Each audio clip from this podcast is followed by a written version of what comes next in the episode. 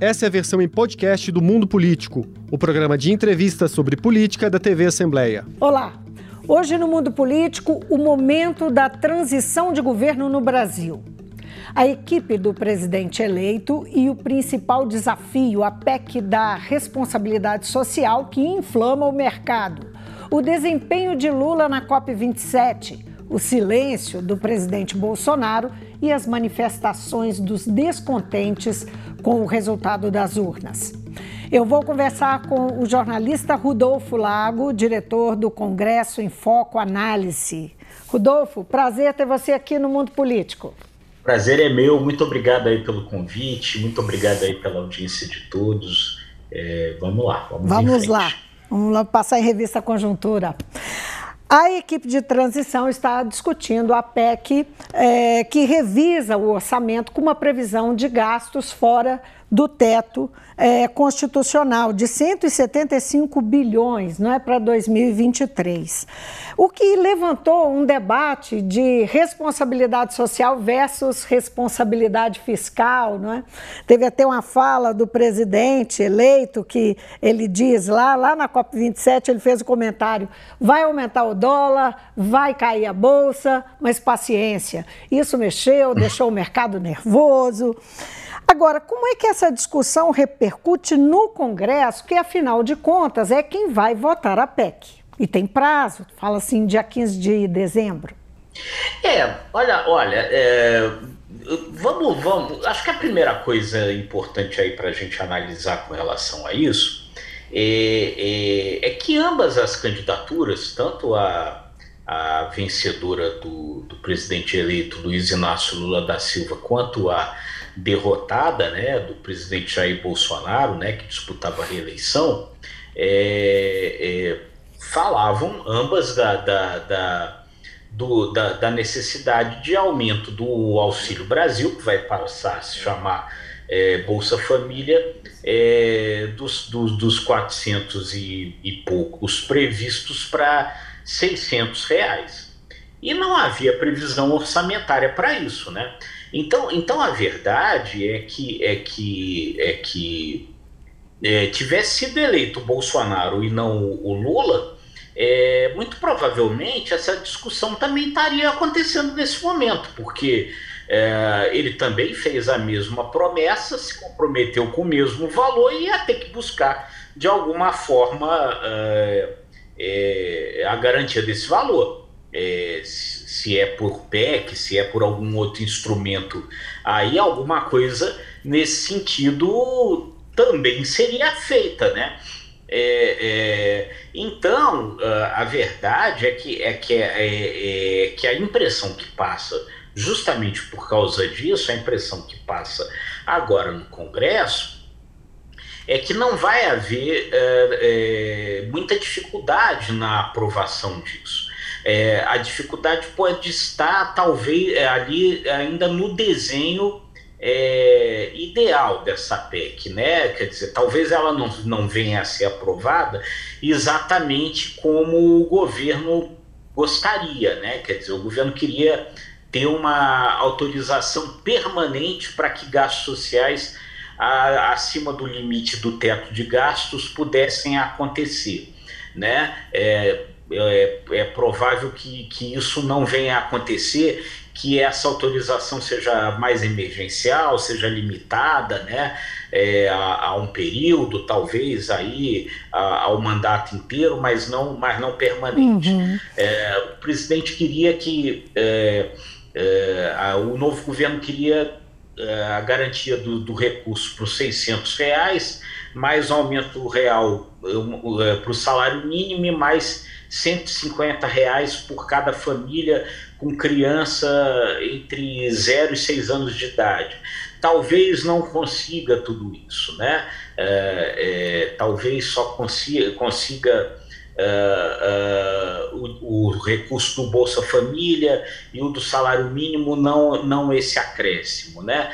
É, então essas coisas é que estão sendo é, nesse momento negociadas. Agora, uhum. o que as pessoas estão dizendo lá no CCBB, no, no, no governo de transição, é, é, é, é que irão, é, no, no, no, no, debate ali, né, no confronto ali, tentar jogar é, no colo de quem for contrário à, à PEC, né, que vai estar sendo contrária é, ao incremento de auxílios é, sociais no momento em que o país ainda é, é, vive dificuldades, houve a volta da fome e todas essas questões. Então, se, se então, levar em conta o passado, o comportamento do Congresso em relação, a sensibilidade do Congresso em relação a isso, não é? De te, te, temer ser uh, acusado de estar embarreirando uh, benefícios sociais, sim, sim. Uh, você é, diria que sim, é é, tende então a ser aprovado. Né? Agora, tem um é, aspecto sim. que eu queria chamar a atenção: a PEC prevê que os recursos extras, não é? que são esses, no caso aqui, o que está proposto 175 bi, não podem ser alcançados por emendas parlamentares, de tipo algum, com nenhuma emenda parlamentar. Esse pode ser, eventualmente, um entrave? Pode ser negociado? Como é que. Que esse dinheiro não poderia é entrar como. A, a chegar às pessoas com, através de emenda parlamentar em hipótese nenhuma. Isso pode acabar virando um, um, uma peça de negociação, sim, é, é, é, possível. Quer dizer, o que, que, o, o, que, que o governo é, é quer com isso? Na verdade, é poder diminuir um pouco, é, neutralizar um pouco o peso é, é, que o orçamento agora tem, especialmente com o orçamento secreto, né, na definição é, orçamentária. Quer dizer, agora isso seria para políticas públicas do governo, né, é, justamente para poder garantir é, é, que essas políticas aconteçam. O que, que acontece? Na questão do orçamento, né? É que muitas vezes as coisas se perdem numa pulverização muito grande dos recursos pelos municípios, né? Então você aí não tem uma definição mais clara de, de, de, de política pública, né? Então, por isso não ser, não ser alcançada por, por, por emendas, né? É, mas enfim, pode ser que no final das contas aí, de alguma forma, isso entre em negociação, né? Lira e Pacheco, você acha que as negociações com ele, o contato com eles, da equipe de transição foi bem, ou do próprio presidente eleito, uh, foi bem, a coisa foi bem conduzida? Qual é a sua, você como analista do, do Congresso, qual que é a sua percepção? A impressão que passa é que sim, que a coisa foi bem conduzida é, com relação aos dois, é, é, especialmente porque é, é, entra aí na, na, acaba entrando aí na, no jogo, né, na, na negociação, a, a, a, perspectiva que ambos têm, tanto Lira quanto o Pacheco, de, de reeleição nos seus cargos no comando da Câmara e do, e do Senado, né? É, é, é, então, então, então um pouco disso é, passou pela negociação. Né? O Lula já sinalizou que não vai querer interferir nessa disputa, é, que vai permitir que ela aconteça lá dentro do Congresso mesmo, aonde, aonde uh, uh, o, o, eles têm uh, os comandos ali para compor as maiorias necessárias para se elegerem, especialmente aí o Arthur Lira, né? Isso até gerou né, algumas reações aí de, de, de aliados do, do governo, né, é, dizendo que o Lula precisa tomar cuidado, que o, que, o, que o Lira não é uma figura confiável, né? especialmente o Renan Calheiros lá, que é senador uhum. por Alagoas e adversário, e adversário dele. Do, do Arthur Lira né, tem, tem, tem reagido muito a, a, essa, a essa postura. Né? E o ambiente dentro da equipe de transição, né? A gente sabe que ali tem, uh, enfim, uh, está concentrado, o, o, tem uma concentração muito grande de poder e de aspiração de poder, né? É, e como é que está esse ambiente? E eu queria chamar a atenção para uh, uma, uma, matéria que eu li agora na hora do almoço. Fernando Haddad está se movimentando no mercado financeiro, visitando é, representantes desse mercado, buscando uh, simpatias a, a, a, ele chegar ao Ministério da Fazenda, né? É, que uhum. de fato é o ministério mais importante, mais vistoso. Como é que você vê esse, é, essa história e esse ambiente dentro da equipe? Olha, é, é, a gente que está acompanhando ali é, percebe que existem é, alguns, alguns problemas ali, né? Enfim, que são decorrentes aí de algumas características uh, uh, do próprio processo que conduziu uh, à vitória do, do Lula, né?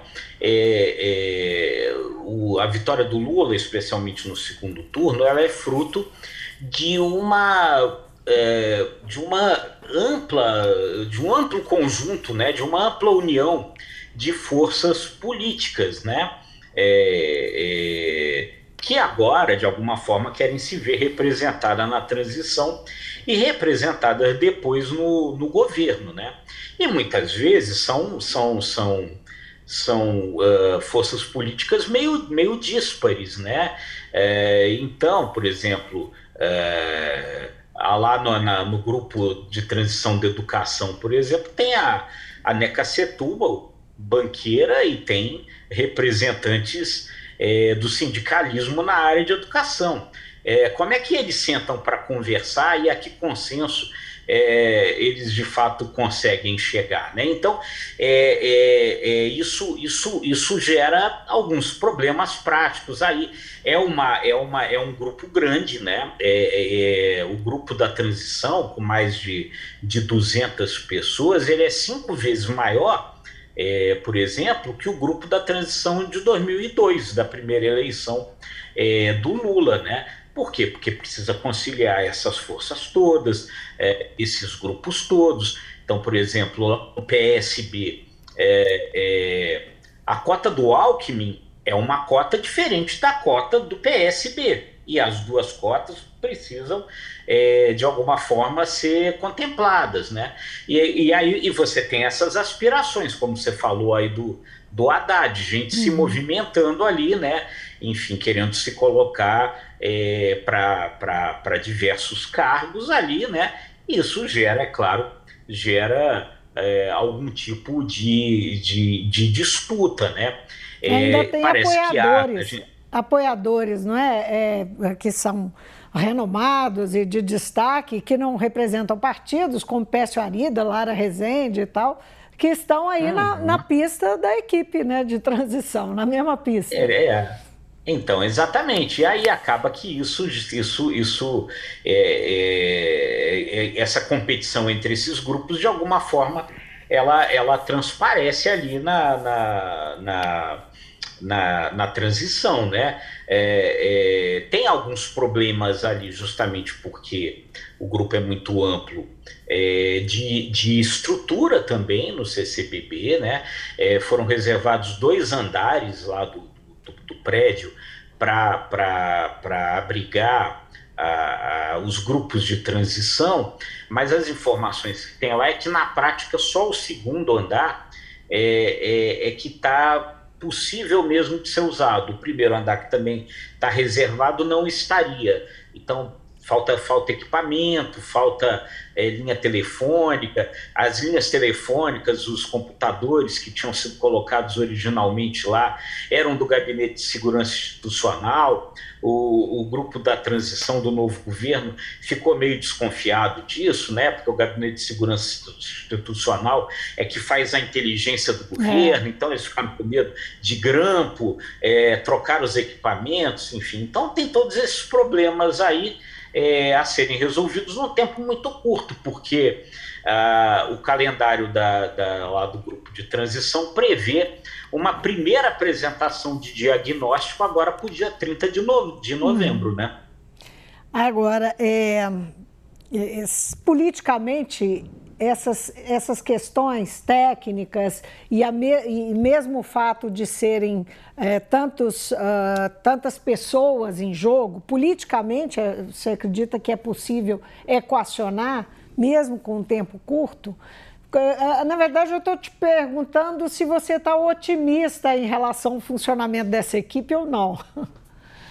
Olha, eu acho que, que, que algumas coisas uh, sairão ali, porque, enfim, há pessoas ali bastante experientes ali, a começar pelo próprio uh, presidente eleito Lula, que já foi presidente duas vezes, né?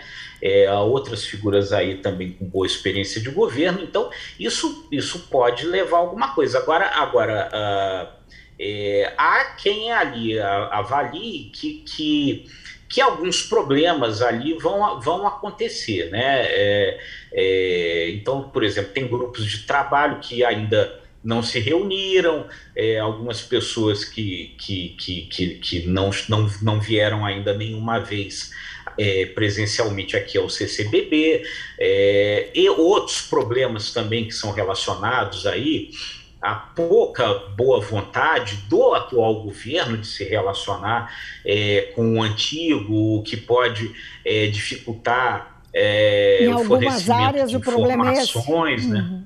Uhum. Em algumas é, o fornecimento de informações, né? Existe uma burocracia é, prevista lá na regra. É, todo, todo, todo pedido de informação, ninguém pode se comunicar diretamente com um ministério né? É, para pedir alguma informação. Tudo tem que ser formalizado via Casa Civil da, da presidência, o que é, é, também torna um pouco mais lenta essa, é, esse diálogo entre, entre áreas. Né? Uhum. Você acha que houve alguma queima de capital político na história uh, do Lula é, defendendo essa, é, é, o que o mercado trata como um furo do teto de gastos, é, de, de, forma bastante enfática e tal, e a forma como ele lidou com isso, só para a gente encerrar esse capítulo de, de PEC e Olha, transição. É, eu, eu acho que talvez possa ter havido aí é, alguns excessos do, do, do, do, Lula, né? Agora, por outro lado, também esse nervosismo aí do mercado surpreende um pouco, porque na verdade é, é, o que o Lula está dizendo agora é o que o Lula já vinha dizendo. É, é, é tá bem, ok. Há uma diferença fundamental que antes era o candidato que dizia e agora é o presidente eleito. E é lógico que essas coisas passam a ter é, um peso maior. Mas além do fato de que ele já dizia isso, o que na prática ele está uh, tá sendo negociado, que é a PEC, também é uma coisa conhecida desde o início e que no primeiro momento não parecia ter gerado essa repercussão toda. E como a gente estava até dizendo antes, uhum. muito provavelmente algum tipo de solução semelhante seria feita se o Bolsonaro é, viesse a ser eleito. O Bolsonaro é, furou o teto de gastos diversas vezes durante o governo dele. São mais de 700 bilhões aí, segundo a conta que foi feita, é, a ultrapassagem do teto de gastos no governo Bolsonaro, é, sem que isso tenha gerado é, grandes é, reações do tipo que estão se gerando agora. O que algumas pessoas até avaliam com relação a isso, que isso daí é mais uma questão política do que técnica mesmo. Quer dizer que, na verdade, dentro dessa disputa por espaços que a gente está tá, tá comentando, é, essa também teria sido uma forma desses espaços do, do mercado financeiro, do liberalismo econômico, também colocarem de alguma forma é, que eles também fizeram parte da construção da vitória do Lula e que precisam estar representados uhum. aí de, de de alguma forma, né? Que teria sido, então, na verdade, uma reação é, mais política nesse sentido do que técnica. Agora, Rodolfo, enquanto a transição rola, o presidente Jair Bolsonaro permanece calado, sem agenda, distante das redes. Uh, como é que você interpreta o comportamento dele? E um, você diria que tem alguma coisa de estratégico nisso?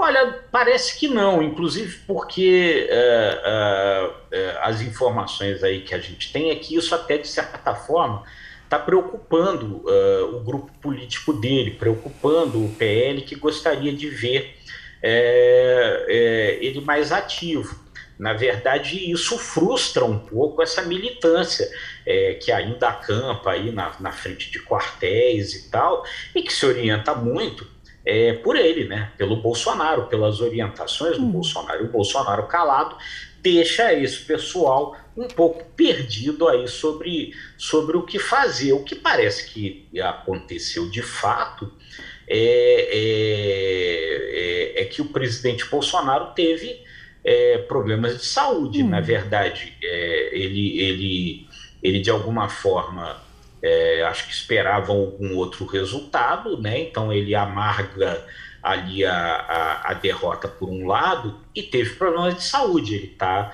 ele teve, ele tá com essa erisipela, né? É, não se sabe desde quando, mas ele tá, tá tratando, enfim, diz que tá com a perna ferida, né? E é, um, e é uma doença que exige, né, de certa forma, repouso, né? É, é, então, então parece que as coisas aí estão mais relacionadas a, a, a, isso do que a uma questão uhum. é, estratégica mesmo, né? E hoje parece que ele eh, teve também no hospital, né? Teve um atendimento é, por causa de uh, uhum. alguma consequência uh, da facada que ele levou, né? Parece que uma Isso, é, parece que é, vez por outra ele, ele tem problemas abdominais aí relacionados com isso, né? Que, que voltam e hoje a informação é de que ele voltou a, a, a ir ao hospital por, por essa razão. E as nomeações que ele tem feito aí no apagar das luzes? Hoje foi o presidente da Embratur, né? Ele nomeou um, um novo presidente, inclusive assim um cargo que para os próximos quatro anos, mas que é, ele pode ser destituído é, pelo próximo presidente, né? Pelo presidente eleito. É, enfim, acho que é, acaba tendo, tendo agora essa corrida aí para tentar abrigar os seus, né? É, enfim, tem toda, tem toda essa, essa questão, né? Enfim, tem diversas coisas aí que é, é uma mudança muito grande, né, de, de orientação política, certamente fará com que é, todos os auxiliares aí do, do Bolsonaro é, não estejam contemplados no novo governo, é uma mudança total, é, e aí corre-se aí para para que as pessoas aí se abriguem de alguma forma, né? Algumas delas até talvez pensando é, no exterior, né? Acho a família hum. Bolsonaro foi, foi pedir a cidadania italiana. Não sei exatamente para quê, mas foi, né?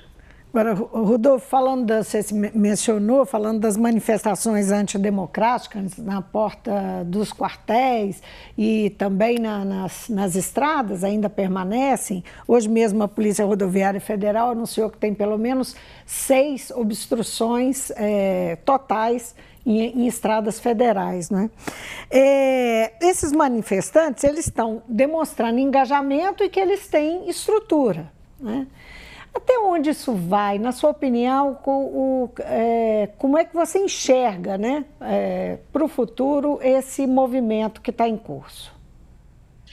Olha, eu acho que a primeira coisa que a gente precisa analisar com relação a isso é, é, é que, é que há, sem dúvida nenhuma, uma, uma novidade com relação a esse terceiro mandato do Lula que ele vai ter que, que enfrentar e não enfrentou nos dois governos anteriores.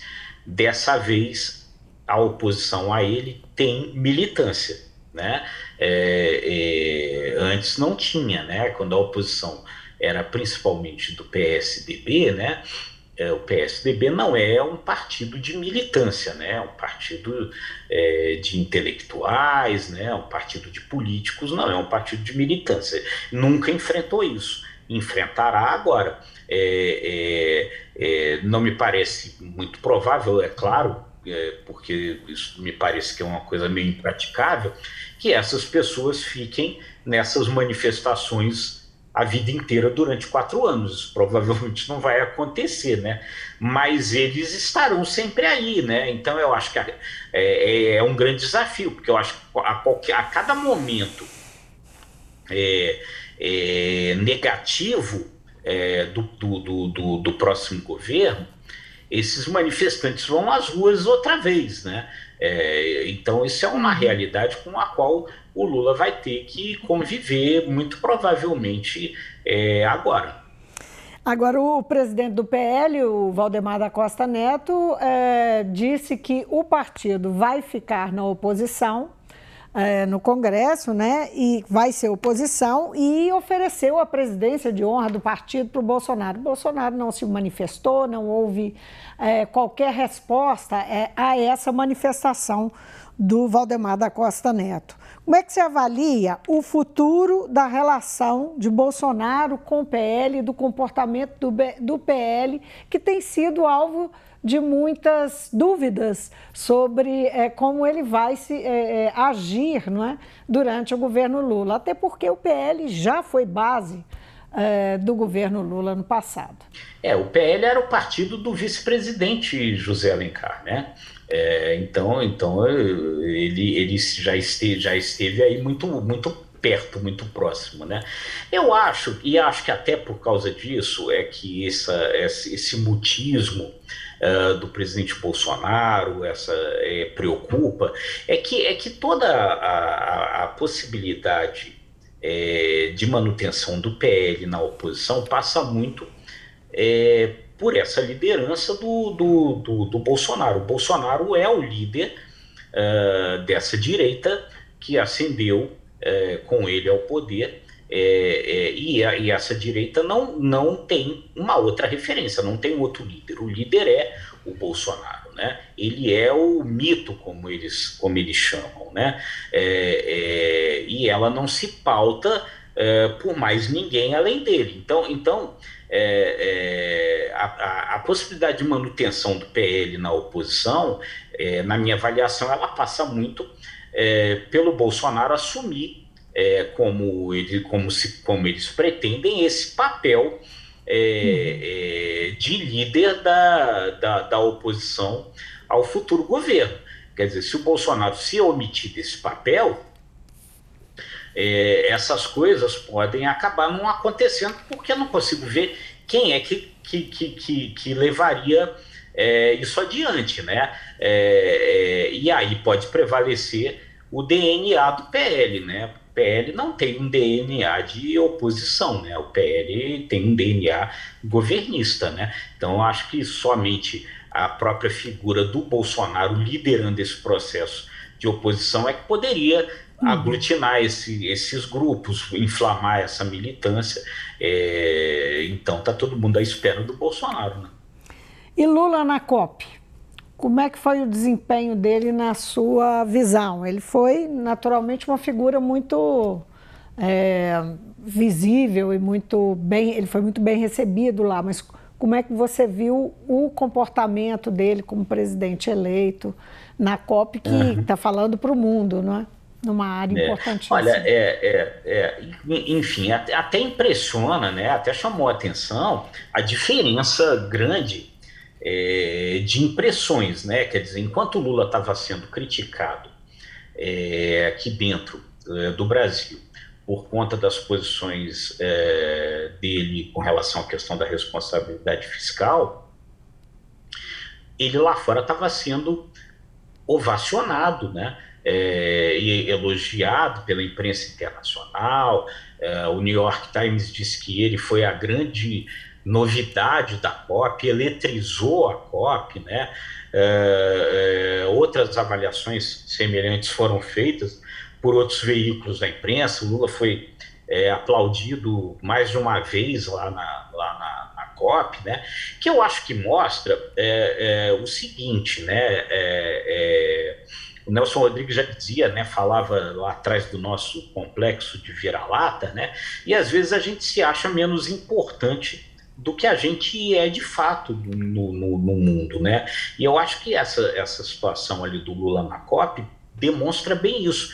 Eu acho que, pelo menos do ponto de vista da questão ambiental, que hoje é uma das questões mais importantes do planeta, né? É, é, o Brasil tem um papel é, fundamental, um papel importantíssimo, né?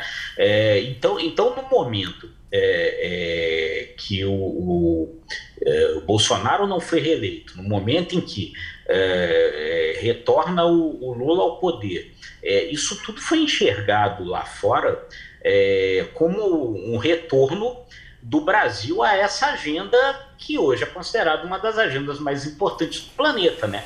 E isso foi muito comemorado, né? É, o Lula, o próprio Lula usou lá como termo e acabou pegando, né? O Brasil está de volta, né? E eu acho que a interpretação é, que foi feita ali lá fora, lá no Egito, é, na COP, foi essa: o Brasil está de volta, o Brasil volta a ter é, um papel uh, preponderante na agenda ambiental. Rodolfo, muitíssimo obrigada pela conversa, foi ótimo. Até uma próxima, hein? Claro, até uma próxima. É sempre um prazer enorme. Eu agradeço demais aí o convite. É, é sempre muito bom. Um abraço. Eu um conversei... grande abraço. Eu conversei com o jornalista Rodolfo Lago, ele é diretor do Congresso em Foco Análise sobre esse momento da transição de governo no Brasil. Fico por aqui, obrigado pela companhia e até semana que vem. O Mundo Político é uma realização da TV Assembleia de Minas Gerais. Nesta edição, a apresentação foi de Vivian Menezes, a produção é de Tayana Máximo, a edição de áudio é de Tarcísio Duarte e a direção é de Alevi Ferreira. Você pode seguir o Mundo Político nos principais tocadores de podcast. Assim, você não perde nenhuma edição do programa. Para assistir a essa entrevista e aos outros conteúdos da TV Assembleia, acesse almg.gov.br/tv.